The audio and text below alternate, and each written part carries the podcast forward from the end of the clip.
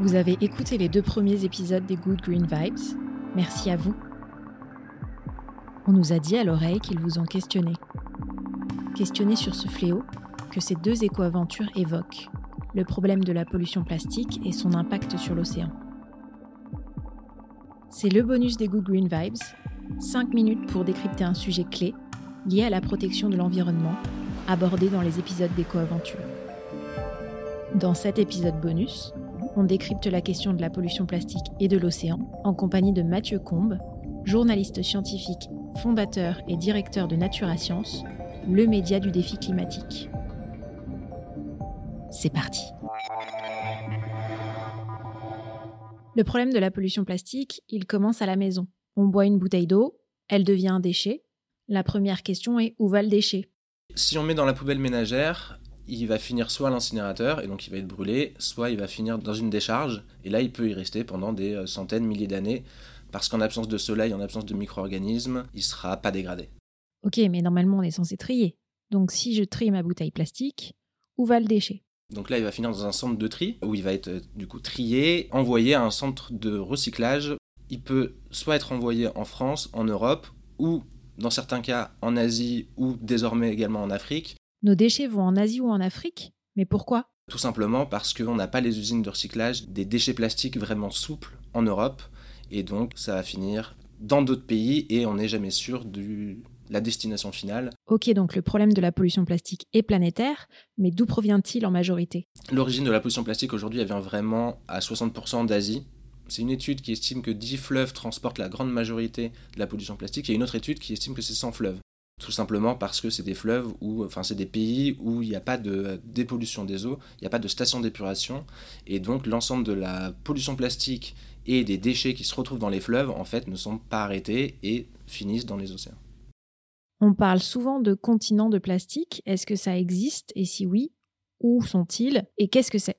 Alors, il y a cinq continents de plastique en Atlantique Nord, Atlantique Sud, Pacifique Nord, Pacifique Sud et l'océan Indien.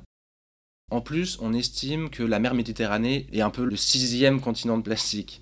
Et le septième continent, alors c'est quoi? Quand on parle de septième continent, on parle du Pacifique Nord.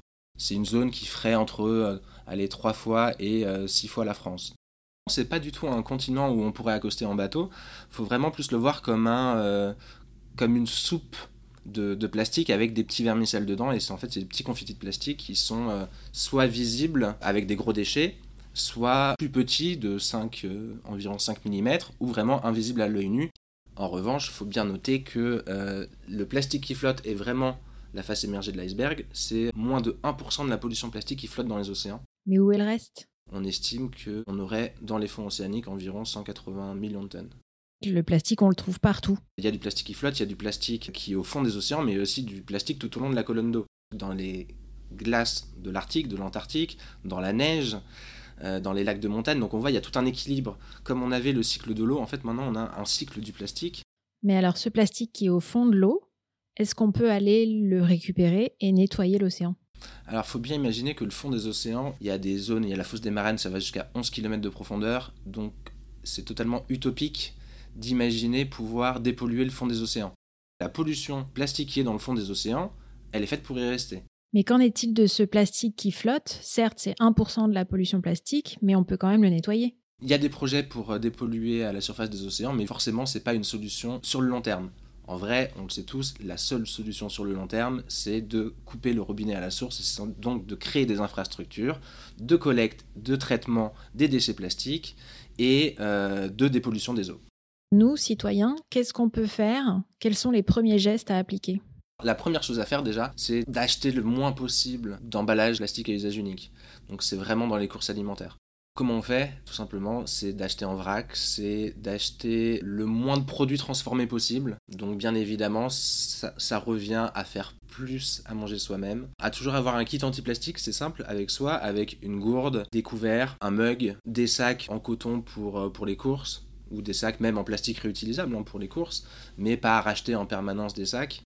Euh, ça va être de faire attention dans sa salle de bain. C'est des choses simples, et des savons et des shampoings solides.